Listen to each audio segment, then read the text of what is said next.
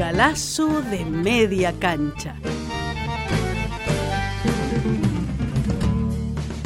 Ahora sí, señoras y señores, empieza un galazo de media cancha. Galazo de media Galazo cancha. de media cancha.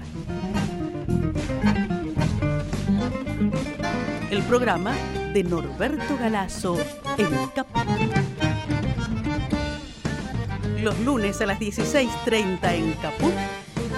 Galazo, Galazo de media cancha. cancha.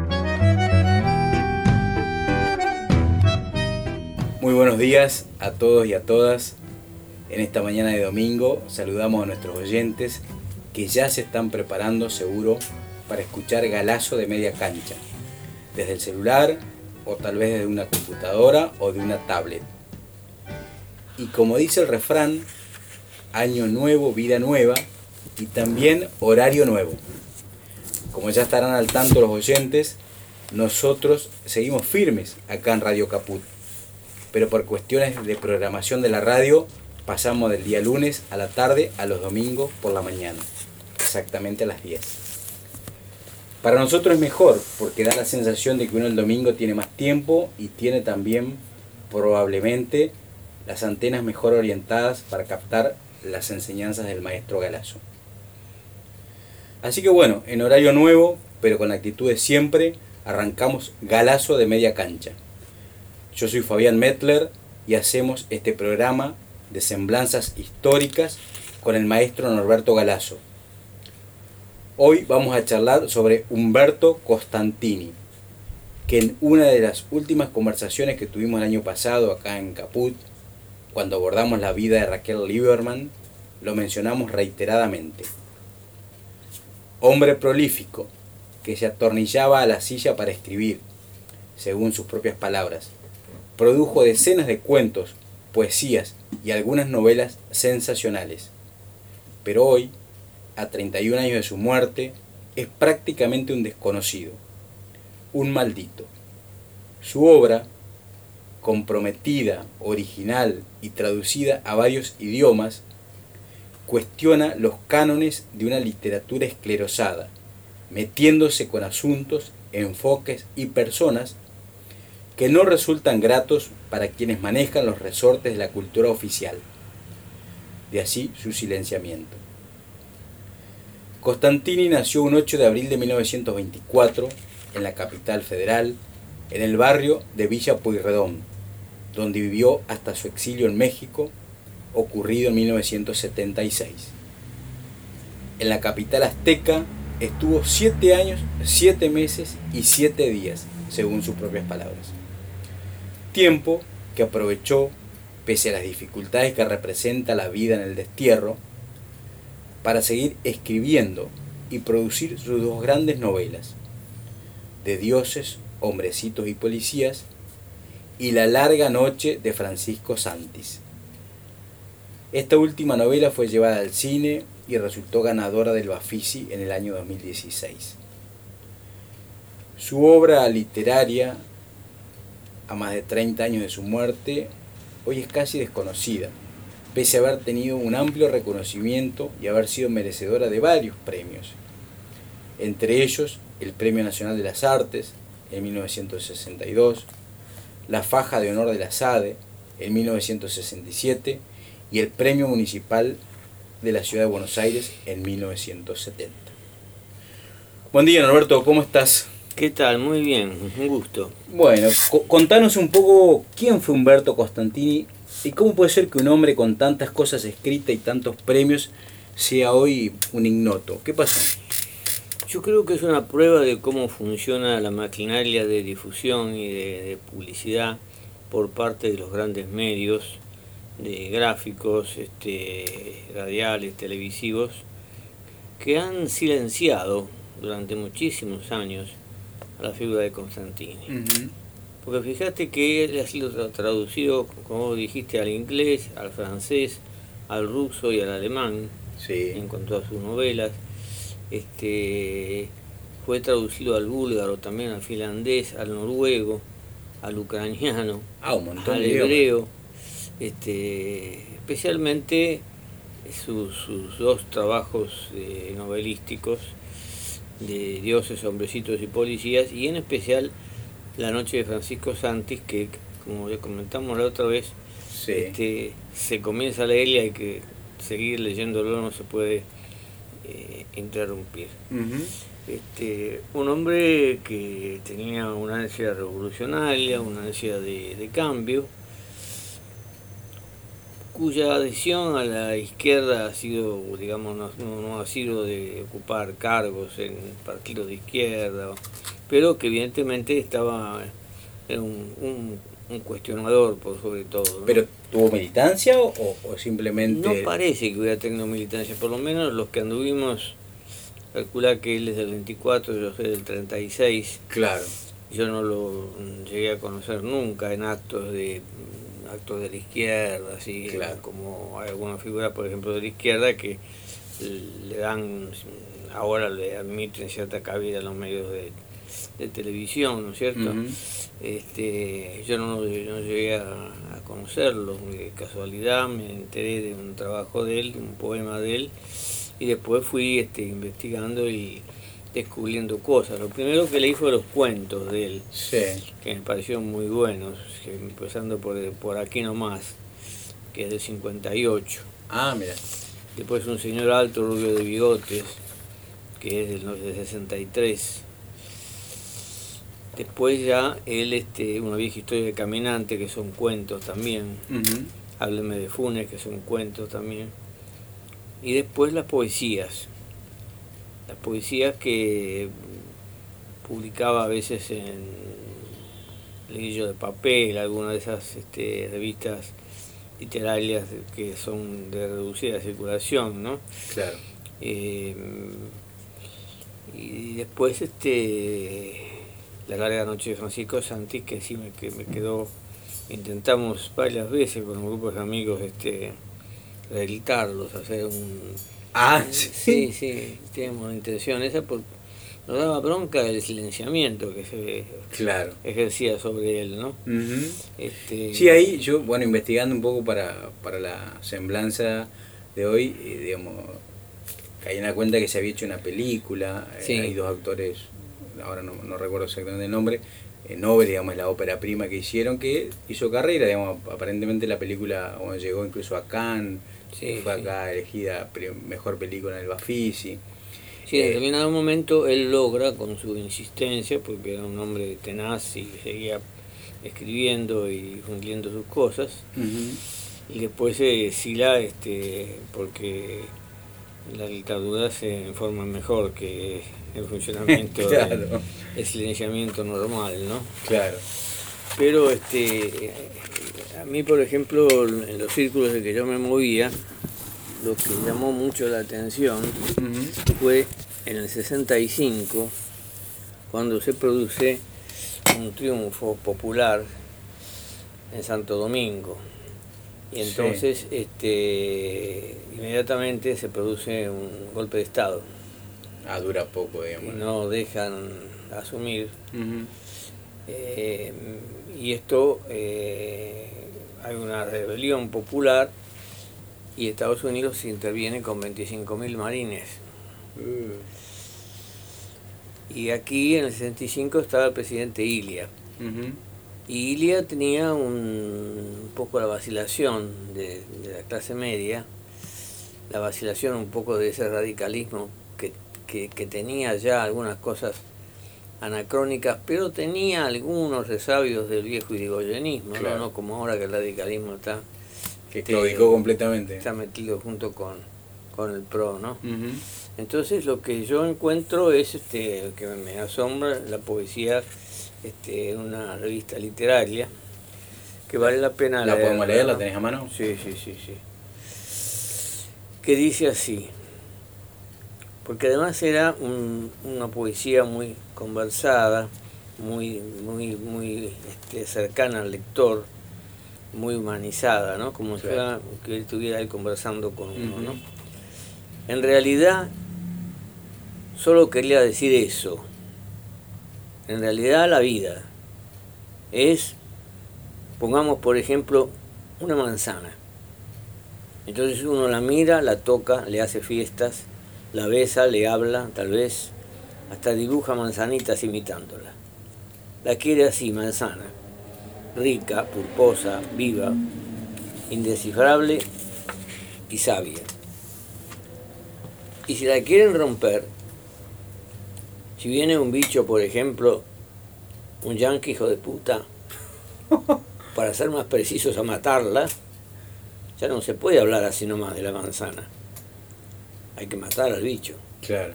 Es necesario odiarlo, destruirlo. Es casi obligatorio decirle hijo de puta. Decirle yanqui hijo de puta todos los días. Con todas las letras. Religiosamente. Y encontrar la manera de acabarlo. Por amor a la vida, nada más. Claro. Simplemente. En realidad tal vez yo no me he explicado bien.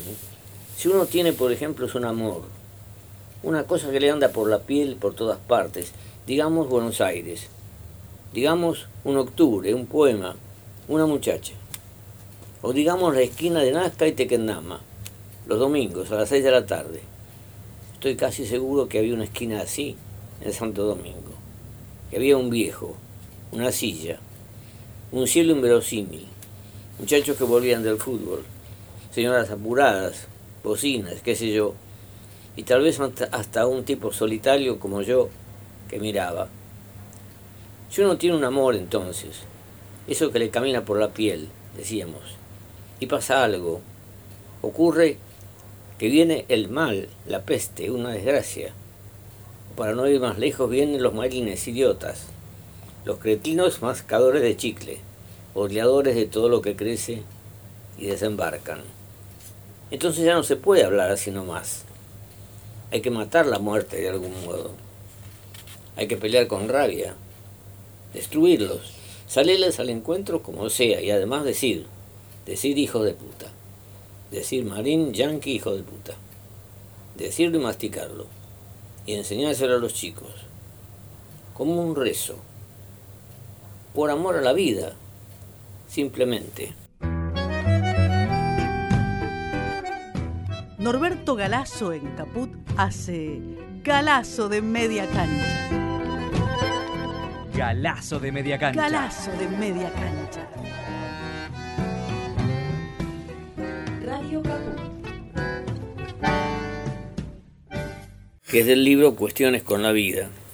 Mira. que es en donde él, este, él publicó dos ediciones de Cuestiones con la vida, una con unos pocos poemas, entre los cuales está este, y otra donde no está ese poema.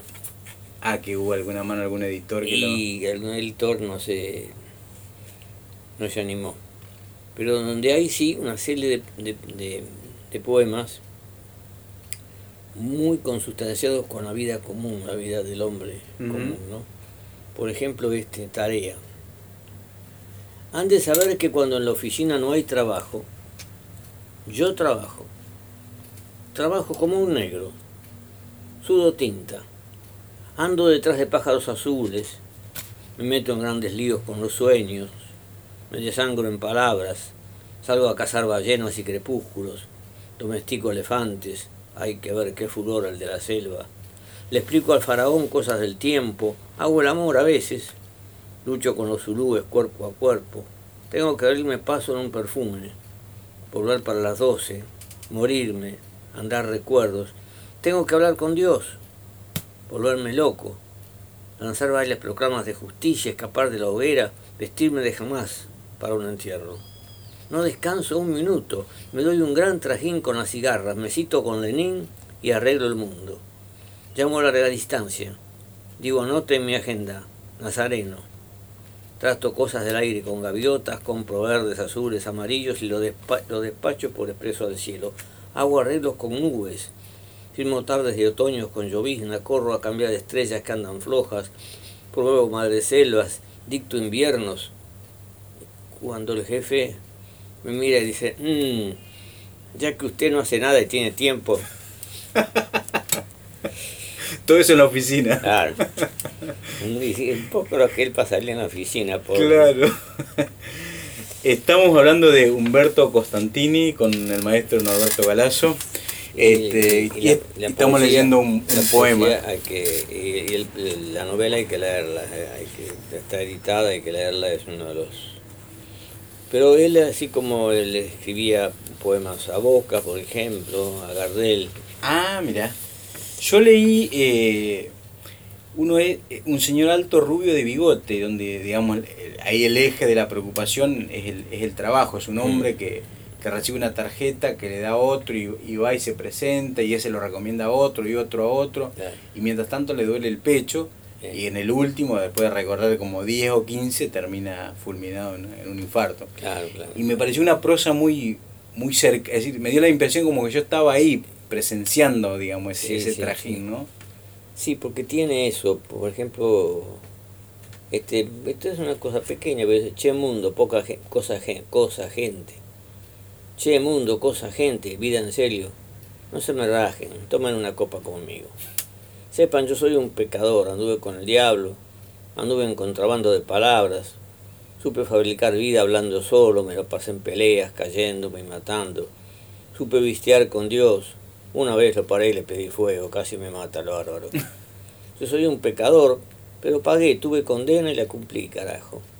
Por eso, cosa, gente, vida en serio, no se me rajen. Tomen una copa conmigo, digo.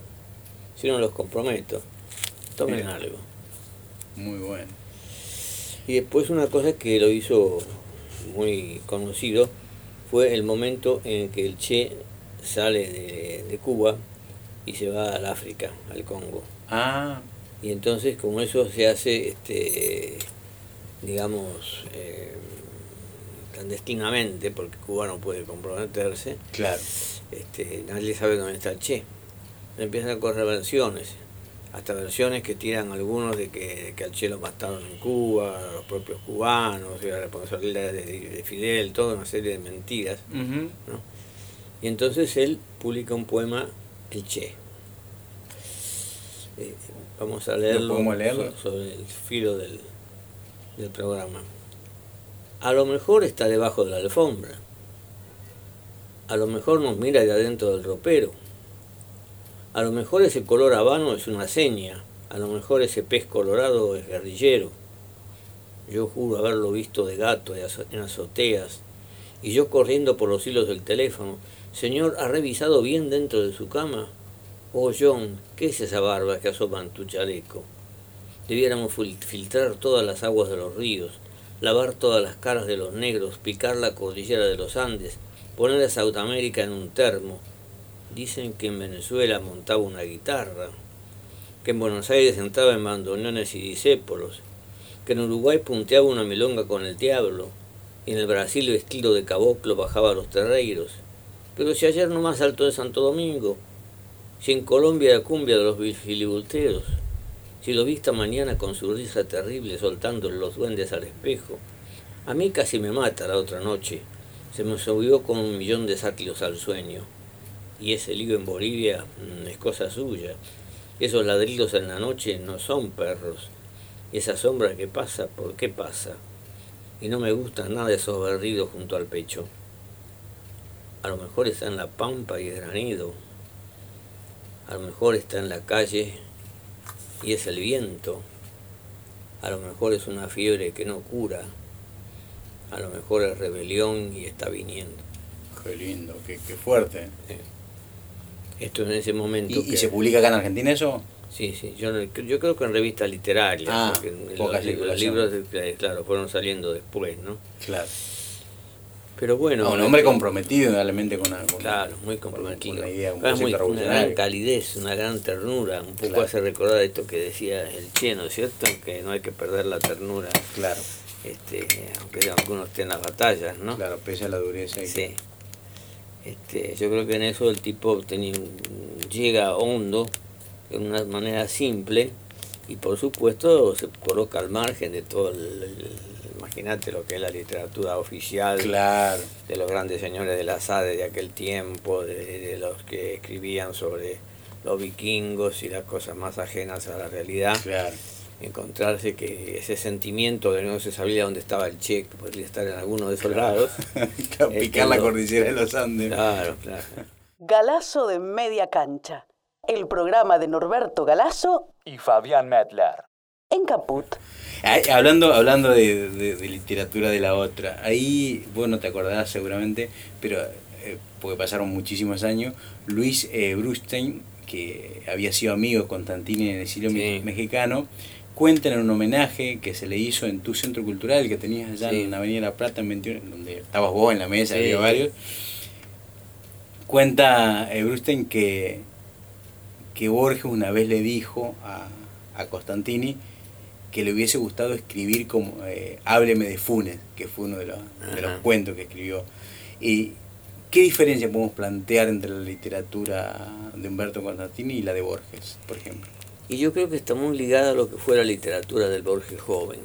Mm, La literatura del Borges joven, que era una literatura de la calle, una literatura cálida, una, Claro. una literatura este, muy, muy vívida, ¿no es cierto? Muy, muy cercana, muy solidaria, ¿no? muy, muy ligada a la vida y no a las eh, cosas ajenas, lejanas. Eso este. quiere decir que hay dos Borges, por sí, lo menos. Sí, sí, sí. Algún día vamos a hablar de la contraposición de los dos, de los dos Borges, del Borges hasta 1928, cuando Claro. publica El tamaño de mi esperanza, que él después no lo quiere reeditar nunca más. Ah, y habrá sido ese Borges joven entonces en- el que le Claro, dijo a Constantini me hubiese gustado escribir un cuento como Hábleme de Funes. que. Si no, no hay después punto de conexión entre... Sí, sí, sí. Entre no. los compromisos Bor- literarios. Borges tenía por momentos, hay momentos en que en una, en un- en una tertulia este, que sale por televisión, él está con Yupanqui y le, le preguntan a los dos que es un amigo. Sí. Y entonces eh, Borges da toda una elaboración, trató de explicar a un amigo que es la relación, que tiene la vinculación, que se jugaría por uno, las similitudes y qué sé yo. Y Yupanqui dice, mi tío Daniel era analfabeto. Y decía, un amigo es uno mismo en otro pellejo. En tres frases, Claro. en tres palabras. Y entonces Borges le dice, pero cómo me gustaría a mí haber dicho eso. Ah, como que le Y- envidiaba, digamos. Y Yupanqui lo remata este, con un golpe fatal, porque le dice, ¿sabe lo que pasa? Es que mi tío Gabriel era paisano. Y ser paisano es llevar el país adentro. Uh, y Borges nos llevaba al país adentro. Claro. Claro. Por eso no podía decir, Era un digamos, esteta, un, un orfebre maravilloso como era Borges sobre las diversas cosas que se puede filosofar o hablar en el mundo. Este, pero por momentos, en algunos de sus cuentos, hay un cuento que habla de, hace una comparación de, con, con la muerte de Julio César, la intervención de Bruto, que Julio César lo ve a Bruto, que también está entre los que lo Sí. cuchillan, y él dice, si esto hubiera pasado en la Pampa nuestra, ¿qué hubiera dicho el criollo? Dice Borges. Y el criollo mal herido, al ver a su amigo, discípulo que, que lo está atacando, le hubiera dicho dos palabras nada más, pero che, Claro. eso está, ese es el Borges, Claro. profundamente El- el- nacional. el- en el pero che está eh, encerrado todo, todo, toda una serie de cantidad de páginas Claro, innecesarias a veces, ¿no es cierto? claro. Ese es el Borges auténtico, el, Claro. el, digamos, cuando, cuando todavía estaba... Y era Que era amigo de- irigoyenista, ¿no? era- También. Era amigo de, de Mansi, Claro. era amigo de Scalabrini. De- Puso su casa este, como sede del movimiento por la presencia, por el triunfo en el año 28, la candidatura de Irigoyen.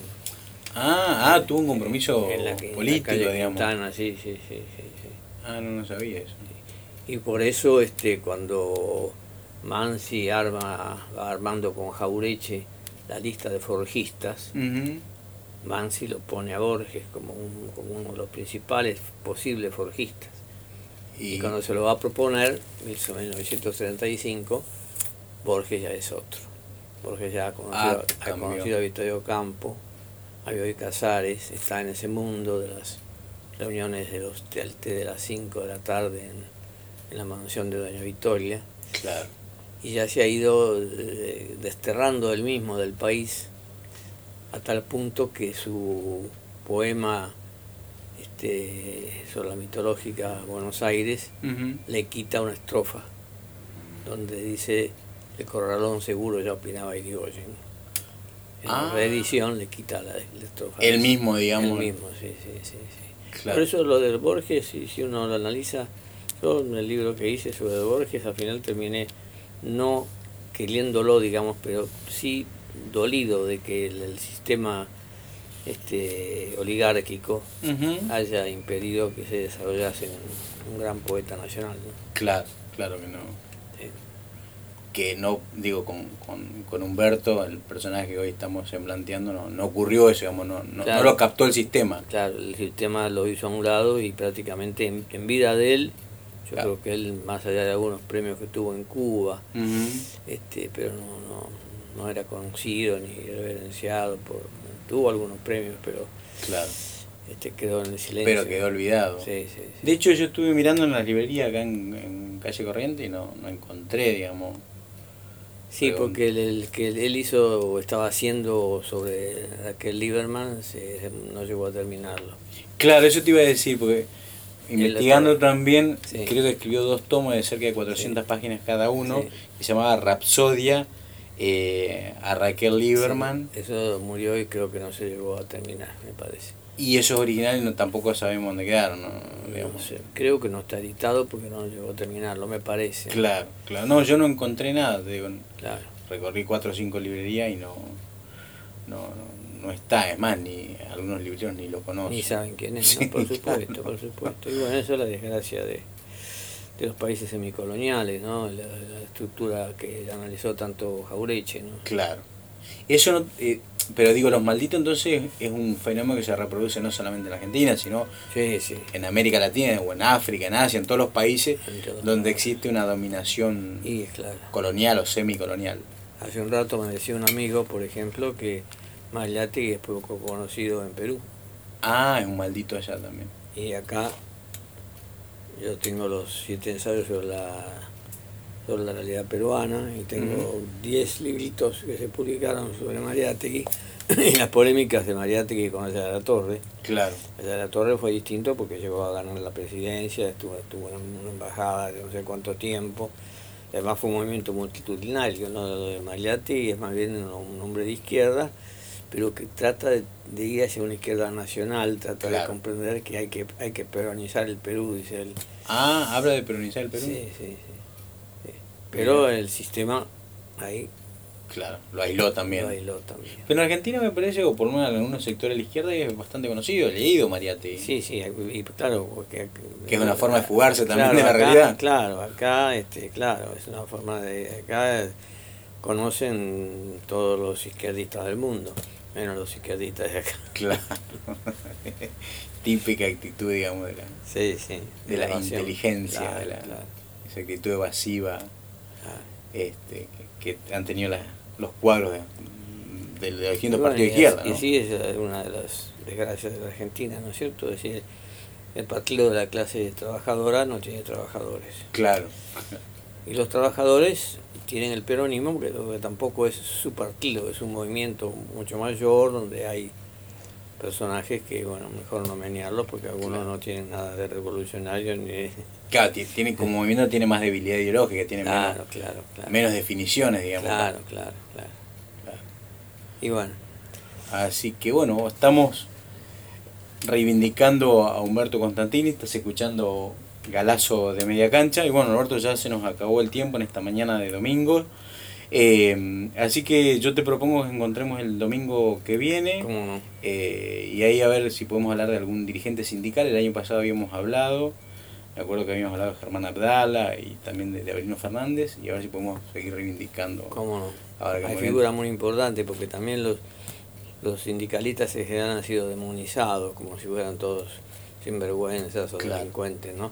Que los hay algunos, pero son los menos. Yo he conocido figuras del sindicalismo eh, muy, muy correctos, combativos, este, transparentes, que han jugado la vida por los, por los trabajadores. ¿no? Claro, bueno, entonces eh, le adelantamos a los oyentes que para el domingo que viene vamos a abordar la vida de, de uno de estos sindicalistas. Perfecto. Bueno, Alberto, nos vemos el domingo que viene. ¿Cómo Entonces. Quedamos. Adiós. Los malditos los rebeldes, los imprescindibles. Todos los lunes a las cuatro y media de la tarde en Caput, Galazo de Media Cancha, el programa de Norberto Galazo en Radio Caput.